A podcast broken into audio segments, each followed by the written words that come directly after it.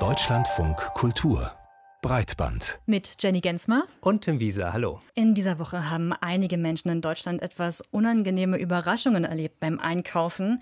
In vielen Läden und Supermärkten funktionieren seit Dienstagabend die Kartenterminals nicht. Das liegt an einem Softwarefehler und das Problem ist auch bis heute nicht gelöst.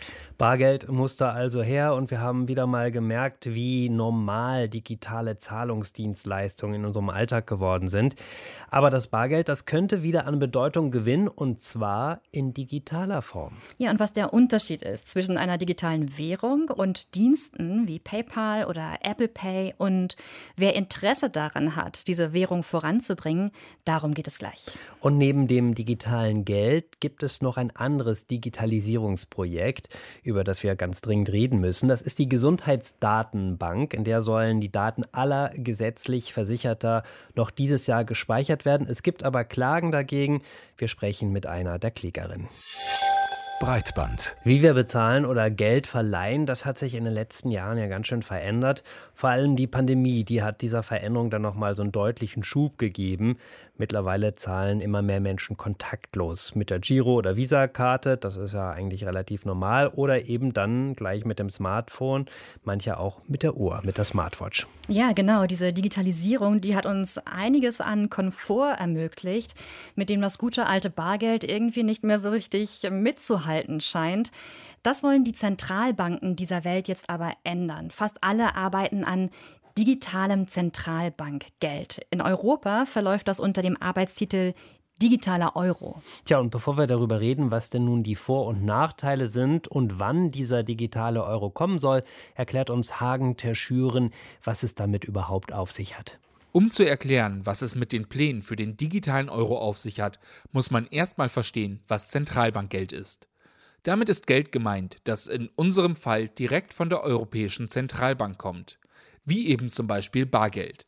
Das bringt einige Vorteile mit sich, sagt Ökonomin Carolina Melches von der Verbraucherschutzorganisation Finanzwende Recherche. Das ist einerseits eine hundertprozentige Sicherheit. Also Bargeld ist Zentralbankgeld, das durch diese auch garantiert ist und damit komplett risikofrei. Es ist also unabhängig von der Solvenz oder der wirtschaftlichen Lage des Unternehmens. Wenn meine Bank morgen pleite geht, sind Einlagen über 100.000 Euro nicht mehr durch den Staat gedeckt und ich könnte mein Geld verlieren. Ähnlich sieht es bei Produkten wie PayPal aus. Da eine Zentralbank aber selbst Geld nachproduzieren kann, ist es für sie unmöglich, pleite zu gehen. 10 digitale Euro werden also immer 10 Euro wert sein, alleine deshalb, weil die EZB das so sagt.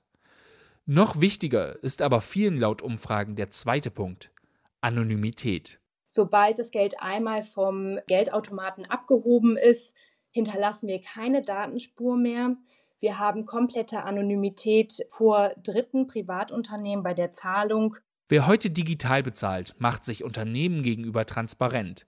Das heißt, dass viele Daten bei vornehmlich US-Firmen wie Visa und Mastercard landen oder zumindest die eigene Bank sehr viel mehr über einen erfährt, als so manchem lieb ist. Mit den bisherigen Plänen für den digitalen Euro hätten Bürgerinnen dann die Möglichkeit, von der Sicherheit der Zentralbank zu profitieren und anonym gegenüber Unternehmen zu sein.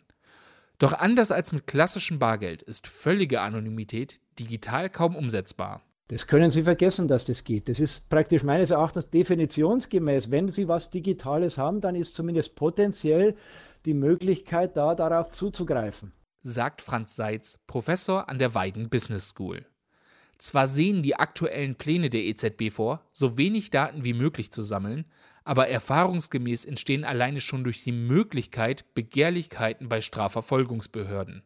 Hier müsste man sich also entscheiden zwischen Anonymität gegenüber Unternehmen oder Anonymität gegenüber dem Staat.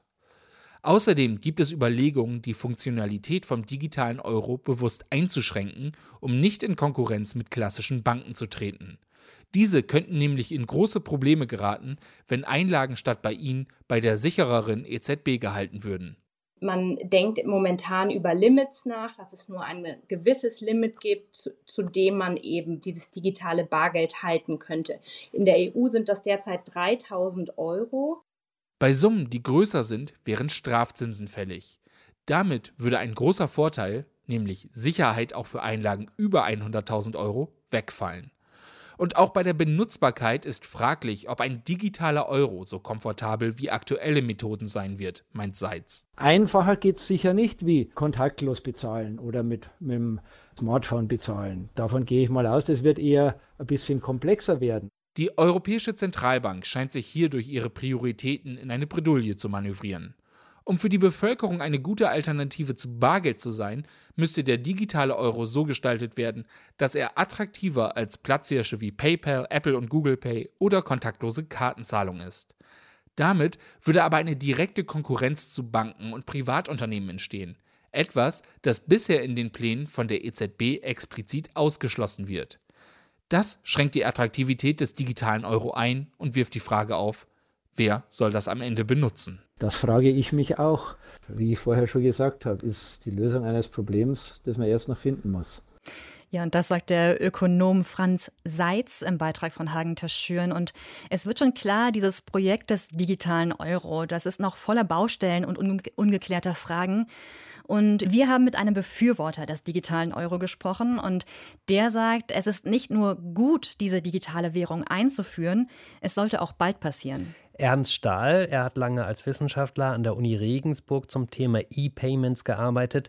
Jetzt ist er Berater und Stratege bei NTT Data, einer Firma, die unter anderem auch Banken bei der Umsetzung von E-Payment-Lösungen hilft, also beim elektronischen Zahlungsverkehr. Ja, und wir haben unser Gespräch mit einer Verständnisfrage angefangen, nämlich müssen wir uns diesen digitalen Euro als Teil unserer Währung vorstellen, also quasi wie gedrucktes Geld? Absolut. Wir haben im Moment ja zwei Formen von gesetzlichen Zahlungsmitteln, einmal die Münzen und einmal die Noten. Aber in der immer wichtiger werdenden digitalen Welt haben wir kein Pendant von der Europäischen Zentralbank und da soll genau der digitale Euro in diese Lücke praktisch springen und diese Lücke füllen, damit wir auch in dieser Welt ein gesetzliches Zahlungsmittel haben. Das könnte man, man natürlich immer noch irgendwie leicht verwechseln. Ich habe doch schon ganz viele komfortable Lösungen, wie ich elektronisch bezahlen kann. Wie würde ich denn jetzt als Verbraucherin diesen digitalen Euro nutzen? Also welche Anwendungsszenarien gibt es dafür? Das ist natürlich eine sehr gute Frage, weil Sie haben vollkommen recht. Wir haben in Europa kein Problem mit dem Bezahlen. Das heißt, wir können überall wunderbar bezahlen. Und deswegen ist auch die Thematik die, dass nur weil ein digitaler Euro eingeführt ist, heißt es nicht, dass er zwingend auch genutzt wird von der breiten Bevölkerung, weil die breite Bevölkerung im Moment sehr zufrieden ist mit den Zahlverfahren, die zur Verfügung stehen. Auf der anderen Seite gibt es natürlich auch viele neue digitale Prozesse, wo auch Beträge abgerechnet werden müssen. Und da könnte der digitale Euro durchaus auch hier eine wichtige Rolle spielen. Aber nochmal ganz kurz und prägnant, nur weil er da ist, heißt es nicht, dass er gleich automatisch in der breiten Fläche genutzt wird. Vielleicht können Sie uns ja den digitalen Euro schmackhaft machen. Also hätte er denn für uns Nutzer irgendwelche Vorteile? Also so ein Anwendungsszenario? Absolut. Wenn Sie sich mal vorstellen, gerade bei den Geschäften, wo sie im Moment nicht äh, bargeldlos bezahlen können. Also gerade kleinere Geschäfte, vielleicht kleine Bäckereien, wo sie vielleicht einen Warenwert haben von einem Euro oder ein bisschen mehr, dann haben sie häufig nicht die Möglichkeit, mit der Karte zu bezahlen. Wenn sie den digitalen Euro haben, ist der Riesenvorteil, dass der Händler in der Regel dafür überhaupt keine Gebühren bezahlen muss. Das heißt, für ihn ist diese Transaktion dann sehr kostenneutral. Wenn er hingegen jetzt eine Girocard-Zahlung oder eine Kreditkartenzahlung annimmt, dann muss er üblicherweise mindestens 10, 11, 12 Cent für diese Transaktion bezahlen, so dass er oft dann sagt, äh, bei den niedrigen Beträgen, das lohnt sich für mich nicht und deswegen akzeptiere ich nur Bargeld. Das heißt, in den Bereichen, wo im Moment das Bargeld noch dominiert, könnte der digitale Euro aufgrund seiner günstigen äh, Abwicklung als sehr, sehr hilfreiches Instrument sein, vieles effizienter zu gestalten. Man hört schon raus, Sie sind ein Befürworter dieses Konzeptes bzw. des digitalen Euro und Sie sind jemand, der sagt, ein funktionierender digitaler Euro ist unerlässlich für die europäische Souveränität. Können Sie uns erklären, warum? Ich muss natürlich auch eine Lanze fürs Bargeld brechen. Also Bargeld ist und bleibt wichtig Man muss immer dran denken, 30 Millionen EU-Bürger haben gar keinen Zugriff auf ein Bankkonto. Aber die Souveränität ist ein ganz äh, heikles Thema, weil wir in vielen Bereichen stark abhängig sind, was das Bezahlen angeht. Zum Beispiel von Nordamerika, gerade wenn man an die Kreditkartenzahlungen denkt. Und gerade im digitalen Umfeld ist es auch so, dass es viele privatwirtschaftliche Ansätze gibt. Äh, Meta, Facebook hat es probiert, ist gescheitert. Auf der anderen Seite, jemand wie PayPal ist auch auf dem Sprung da digitales Geld anzubieten. Und deswegen sollten wir unbedingt schauen, dass wir als Europa unsere eigene Währung auch digital hinbekommen, damit wir eben nicht abhängig sind von global agierenden Unternehmen, die wirtschaftliche Interessen haben. Und im Gegensatz dazu hat die Europäische Zentralbank natürlich ganz andere Interessen. Sprich, auch das ganze Thema Datenschutz ist natürlich hier ganz anders gelagert als bei privatwirtschaftlichen Firmen, die auch mit den Daten natürlich versuchen, Geld zu verdienen. Ja, aber gerade wenn Sie das Thema Datenschutz ansprechen, trotzdem ist ja da so die Befürchtung, ich bin dann nicht mehr anonym. Wenn ich irgendwo was kaufe, irgendwas bezahle, okay, dann weiß es vielleicht nicht das privatwirtschaftliche Unternehmen, aber im Zweifelsfalle dann der Staat. Das haben Sie absolut äh, richtig äh, formuliert. Der Staat hat im Zweifelsfall diese Information. Auf der anderen Seite denke ich schon, dass wir dem Staat mehr vertrauen als vielleicht dem ein oder anderen privatwirtschaftlichen Unternehmen. Aber das ist genau auch die Diskussion, die im Moment ja geführt wird. Die Europäische Zentralbank hat noch nicht entschieden, den digitalen Euro einzuführen, sondern ist gerade in einer Überprüfungsphase, ob es denn sinnvoll ist, bis Oktober 2023. Erst dann will sie final entscheiden, ob es zu einem entsprechenden Projekt kommt. Und da ist es natürlich auch ganz wichtig, dass die Politik, der Verbraucherschutz jetzt in dieser Zeit ganz intensiv mitdiskutiert, um genau solche Themen zu klären, bis zu welchem Betrag ist der digitale Euro sehr anonym, ab wann ist er nicht mehr so anonym. Das ist ein gesellschaftlicher Diskurs, der äh, ja losgetreten werden muss und dann auch von der Politik und der Gesellschaft letzten Endes entschieden und mitgetragen werden muss. Wobei äh, mich interessiert an dieser Stelle, es gibt ja noch andere Bedenken. Es ist ja auch geplant, dass wir irgendwann mal alle eine digitale EU-ID bekommen sollen. Und die könnte dann wiederum mit unserem digitalen Wallet, also mit der Software verknüpft werden, mit der wir dann den digitalen Euro ausgeben. Übersetzt würde das so viel bedeuten wie, also meine Brieftasche ist jetzt mein Personalausweis und jeder Geldschein, den ich ausgebe, der trägt dann meinen Fingerabdruck. Das heißt, dann wäre doch diese Anonymisierung überhaupt nicht mehr möglich. Also wenn, wenn was digital ist, äh, gibt es immer Möglichkeiten. Sie haben absolut recht. Im Vergleich zum Bargeld ist es natürlich äh, durchaus nicht ganz so anonym, aber technisch gesehen kann man Möglichkeiten da einbauen, so dass, äh, wenn nichts Schlimmes passiert oder irgendwelche Fehler passieren, das wirklich eine sehr, sehr hohe, so einen sehr, sehr hohen Grad an Anonymität hat. Auf jeden Fall höher, als wenn es eben gerade ein privatwirtschaftliches Unternehmen emittiert. Und da treffen Sie natürlich genau einen Punkt der Deutschen, die im Vergleich zu vielen anderen europäischen Ländern da ganz anderes Verhältnis zum Thema Datenschutz haben. Für uns ist das natürlich ein sehr, sehr wichtiges Gut. Aber da ist sicherlich Deutschland auch ein anderes Land als zum Beispiel Schweden. Und in Schweden rechnet man ja damit, dass in wenigen Jahren der Bargeld im Prinzip gar keine Rolle mehr spielt. Und deswegen sind die Zahlgewohnheiten in den europäischen Ländern einfach unterschiedlich.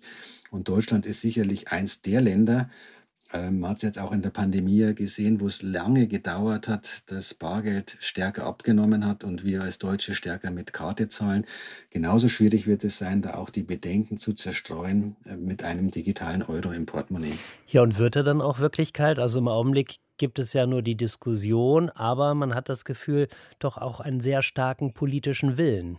Also ich denke, dass am digitalen Euro kein Weg vorbeiführen wird. Und er wird kommen, er ist politisch äh, gewollt. Es gibt auf der europäischen Ebene eine neue Strategie der EU-Kommission, wo denn der Zahlungsverkehr in Europa sich hinentwickeln soll von September 2020.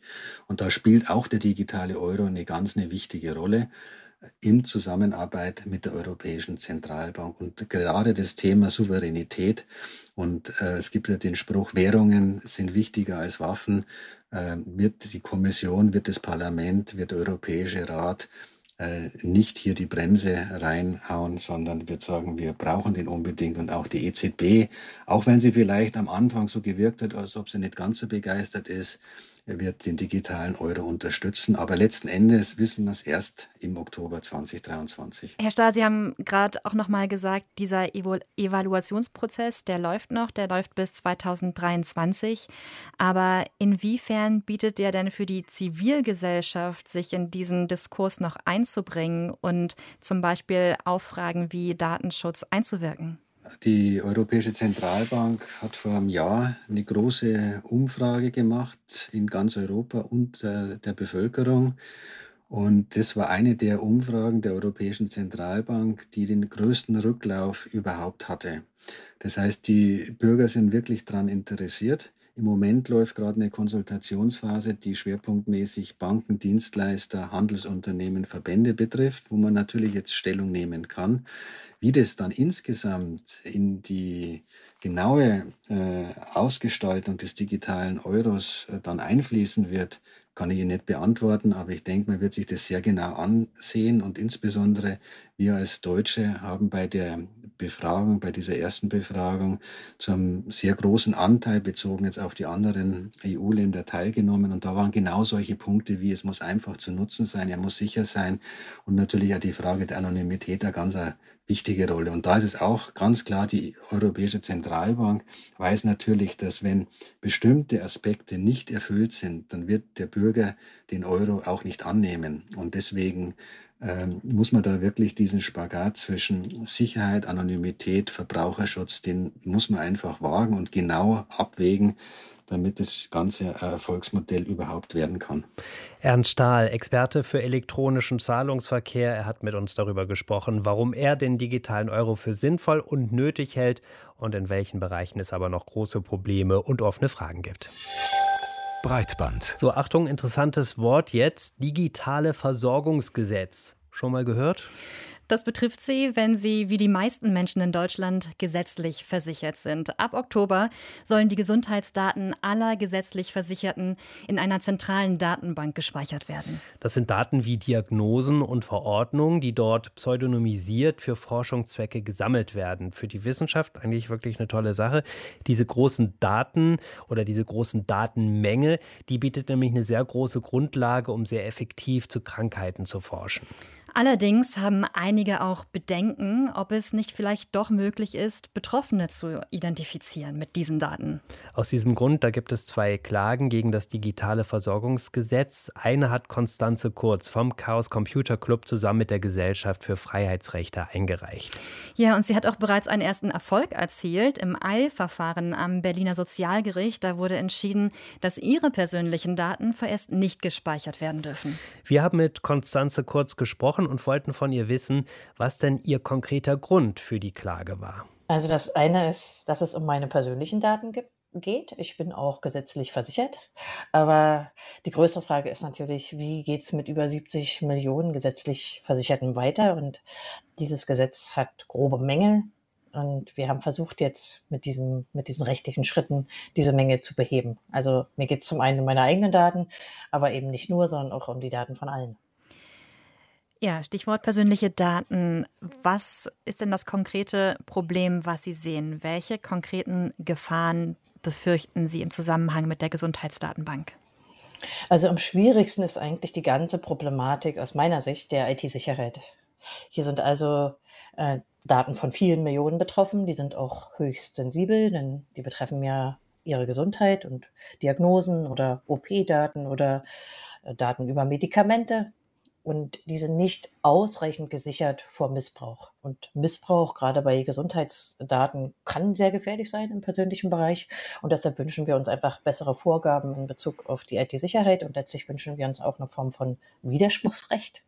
Denn wer zum Beispiel seltene Erkrankungen hat, sollte auch die Möglichkeit haben, ähm, dem zu widersprechen und eben nicht in diese riesige zentrale Datenbank zu gelangen. Wie kann ich mir dieses Widerspruchsrecht denn genau vorstellen? Geht es darum, dass Menschen dann sagen, ich möchte nicht in dieser Datenbank sein? Oder geht es darum, dass Menschen sagen, ich möchte in dieser Datenbank sein? Das könnten ja dann wahrscheinlich sehr viel weniger Personen sein am Ende. Und da wäre ja dann die Befürchtung, dass ExpertInnen zum Beispiel sagen, naja, da kommen ja dann kaum Daten zustande. Womit sollen wir denn dann forschen? Sehen Sie das Problem hm. auch? Ähm, Na, zunächst mal, derzeit gibt es überhaupt keine Form von Widerspruchsrecht. Es ist einfach nicht vorgesehen, obwohl das nach den europäischen rechtlichen Vorgaben eigentlich drin sein müsste. Das heißt, alle 73 Millionen gesetzlich Krankenversicherten werden in diese Datenbank eingespeist. Wenn man jetzt sich ein Widerspruchsrecht in der Zukunft wünscht, dann wäre das erstmal natürlich eins, wo derjenige, dessen Daten übermittelt werden sollen, sagt, nein, ich wünsche das nicht. Würde man es umdrehen und sagen, die Menschen in den gesetzlichen Krankenkassen müssten einwilligen, würde ich Ihrem Argument zustimmen, nämlich, dass das kaum jemand machen würde. Damit hätte man sozusagen äh, so wenige hm, Daten vorliegen, dass sich wahrscheinlich gerade bei der Evaluation, aber auch bei anderen Forschungen das kaum lohnen würde. Es geht nicht darum zu verhindern, dass geforscht wird oder dass eine gute Evaluation stattfindet, sondern es geht darum, die Menschen vor Missbrauch zu schützen und dieser Missbrauch ist vorprogrammiert, weil einfach dieses Gesetz technisch so schlecht gemacht ist. Und wir haben ein ganzes Gutachten vorgelegt, warum hier zahlreiche IT-Sicherheitslücken bestehen und wie heute solche Rekonstruktionsangriffe bestehen. Ja? Also wie man tatsächlich sehr einfach pseudonymisierte Daten wieder an Menschen sozusagen binden kann. Und da kann der Gesetzgeber, indem er Vorgaben macht, einfach ein sehr viel besseres Gesetz machen. Vielleicht äh, kann man dann natürlich einige Menschen auch überzeugen, indem man eine sichere Verschlüsselung der Daten tatsächlich bietet. Bisher gibt es die ja nicht wirklich. Sie beklagen das ja auch. Haben Sie denn genaue Forderungen, wie die Daten sicher gespeichert werden sollen? Also wir haben in den verschiedenen Stufen dieses Datentransparenzverfahrens, wo die Übermittlung stattfindet und dann die zentrale Zusammenführung natürlich konkrete Vorschläge gemacht, wie wir uns eine verbesserte IT-Sicherheit vorstellen können. Nun kann man ja, in dem Gutachten, was, ja, was wir auch öffentlich gemacht haben, kann man nachlesen, was es dort alles gibt für technische Ansätze, um zu verhindern zum Beispiel, dass man de-anonymisiert, um eine gute Verschlüsselung herzustellen. Das ist aber aus meiner Sicht sind das Basisgrundlagen, die man hätte in das Gesetz schreiben müssen, die auch schon in der Sachverständigenanhörung im Bundestag ganz klar benannt sind. Ähm, insofern, also mein Verständnis dafür, dass der Gesetzgeber das einfach nicht getan hat, ist da relativ gering. Ich denke auch nicht, dass die Kläger unbedingt diejenigen sein müssen, die die besten Vorschläge machen. Das tun wir zwar hier, ist nämlich technisch auch nicht sehr anspruchsvoll. Aber eigentlich wäre das Aufgabe des Gesetzgebers gewesen. Also ich denke, wenn man schon die IT-Sicherheit dieser Daten nicht ordentlich auf die Reihe kriegt, dann muss man zwangsweise den betroffenen 73 Millionen Menschen die Möglichkeit geben zu widersprechen. Das ist die minimale Forderung, die wir haben. Besser wäre aber, der Gesetzgeber fängt von vorne an und macht ein ordentliches Gesetz, das die IT-Sicherheit auch garantiert. Sie haben ja im Prinzip schon ersten Erfolg, also Ihre Daten sind raus aus der Nummer. Wie wird es denn jetzt insgesamt weitergehen? Also wird diese Gesundheitsdatenbank trotzdem kommen oder könnten diese Verfahren dann noch irgendwas verändern? Also wir hoffen natürlich schon, dass dieses Verfahren was verändern kann. Wir haben aber auch größere Ziele.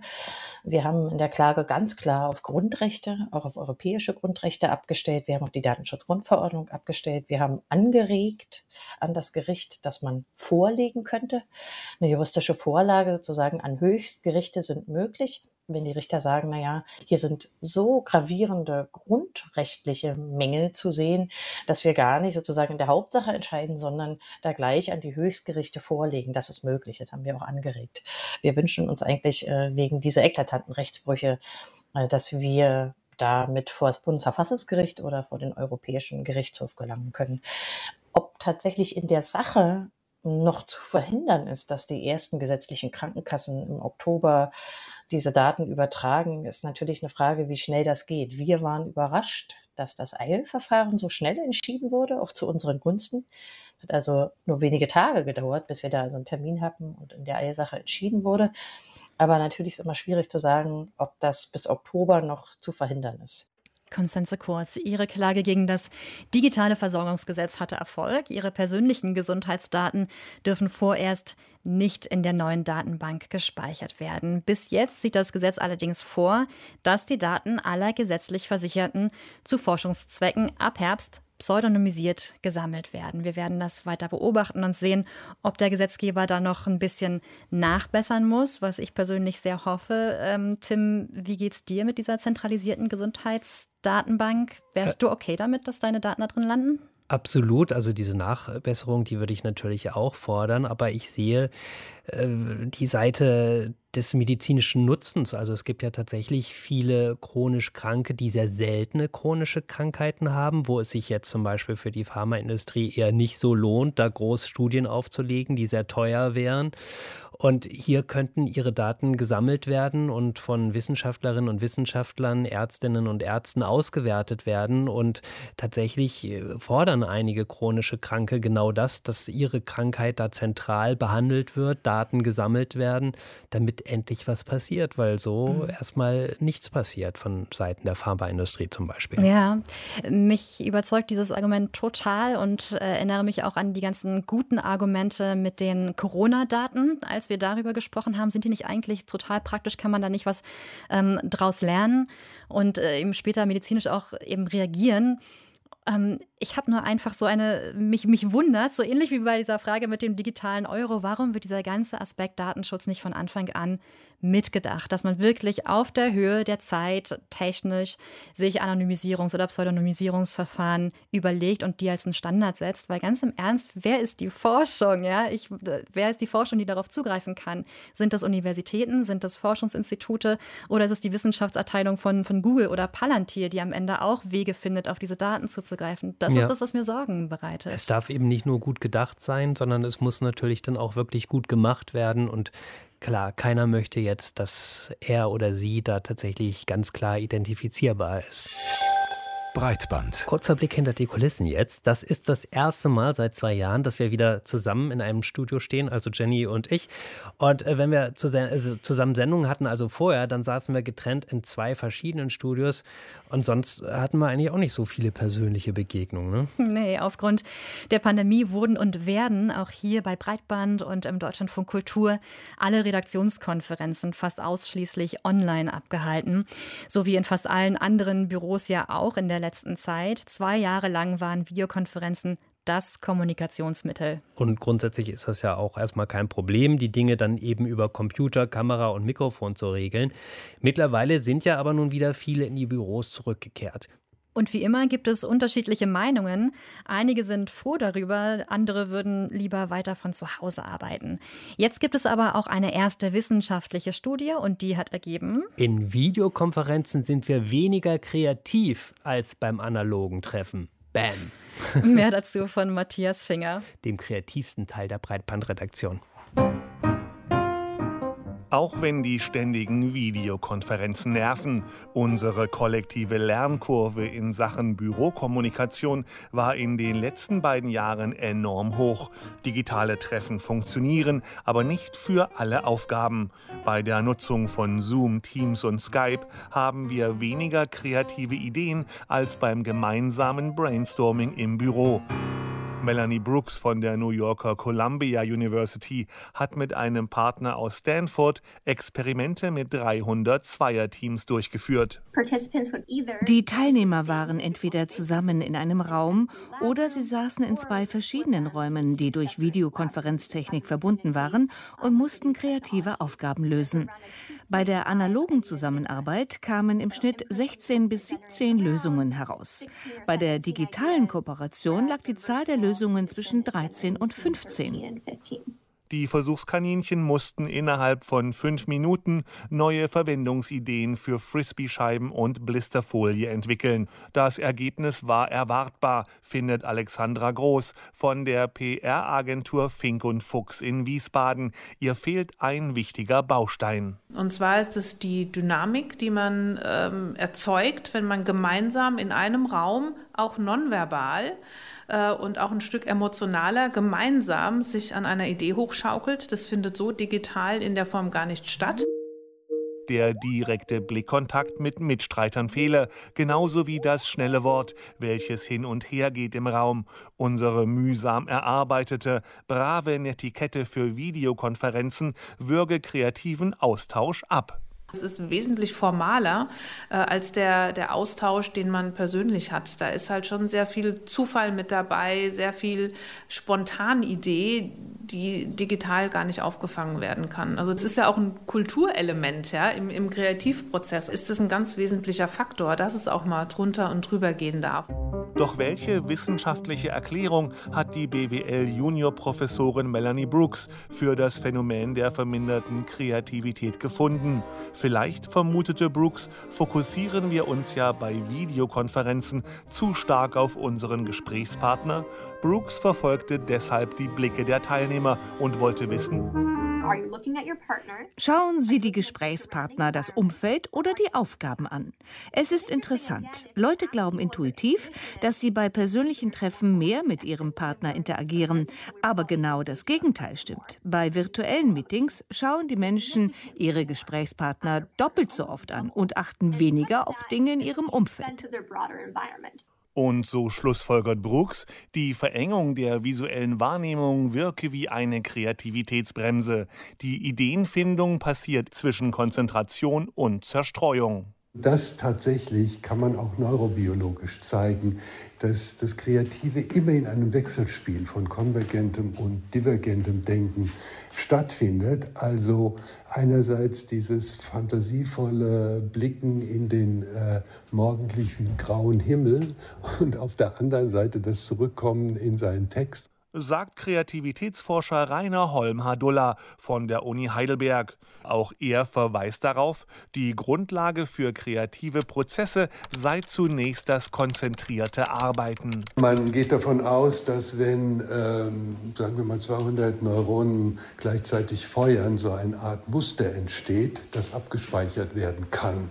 Ja, das können Sie vielleicht mit einer äh, Vorform von einer Idee gleichsetzen. Und das Kreative besteht darin, dass sie diese Muster immer wieder bilden, aber neu verknüpfen. In den nur sekundenlangen Abschweifungsphasen, die kreativitätstheoretisch aber sehr kostbar sind, um eine kognitive Einengung durch starkes visuelles Fokussieren zu verhindern, hat Melanie Brooks auch schon eine Lösung parat. Ich habe dafür keine Beweise, aber bei der Ideenfindung schalte ich jetzt immer die Kamera aus. So kann ich den Blick schweifen lassen. Einfach wieder zurück zum guten alten Telefonieren, allerdings mit mehreren Teilnehmern. Für die Werbebranche scheint dies keine gangbare Lösung zu sein. PR-Profi Alexandra Groß empfindet ausgeschaltete Kameras als schwarze Löcher. Man hat kein Feedback, man sieht keine Reaktion, man sieht nicht, greift dir jemand was auf. Äh, es stellt keiner eine Zwischenfrage, was ja auch ein dynamischer Prozess ist, ja, was auch wichtig ist. Ja. Äh, also das ist tot. Und dieses Entstehen lassen Loslassen von Gedanken, indem man Bälle hin und her spielt. Das hat man ja gar nicht. Allerdings schließt Groß Videokonferenzen nicht prinzipiell aus. Für Besprechungen von bis zu 30 Minuten seien sie durchaus geeignet. Das hat Melanie Brooks auch mit einem weiteren Versuch nach der Ideenfindung belegt. Wir baten die Teilnehmer auch, die kreativste Lösung auszuwählen. Und da muss man sagen, dass Videokonferenzen nicht generell schlechter abschneiden. Im Gegensatz zum Brainstorming klappt die Ideenauswahl in digitalen Meetings besser. Auch für Aufgaben, die eine starke Konzentration erfordern, seien digitale Konferenzen empfehlenswert. Deshalb werden sie uns in einem gewissen Umfang wohl erhalten bleiben. Eine genaue Abstimmung von Aufgabe und Kommunikationsform ist allerdings empfehlenswert. Also, grundsätzlich sind Videokonferenzen ein nützliches Tool. Kreative Prozesse funktionieren aber besser, wenn man sich direkt gegenüber sitzt oder steht. Das ist das Ereignis, das Ergebnis einer Studie, die sich Matthias Finger genauer angeschaut hat. Und bist du denn jetzt froh, dass wir wieder in einem Studio stehen, uns gegenüberstehen, allerdings getrennt durch so eine kleine Plexiglasscheibe immer noch, muss man sagen. Abstand ist auch mehr als zwei Meter. Ja, das äh, Stichwort, was du gerade gesagt hast, dass wir zusammen im Studio stehen können, ne, dass wir wieder ähm, uns auch treffen können, auch hier im Funkhaus.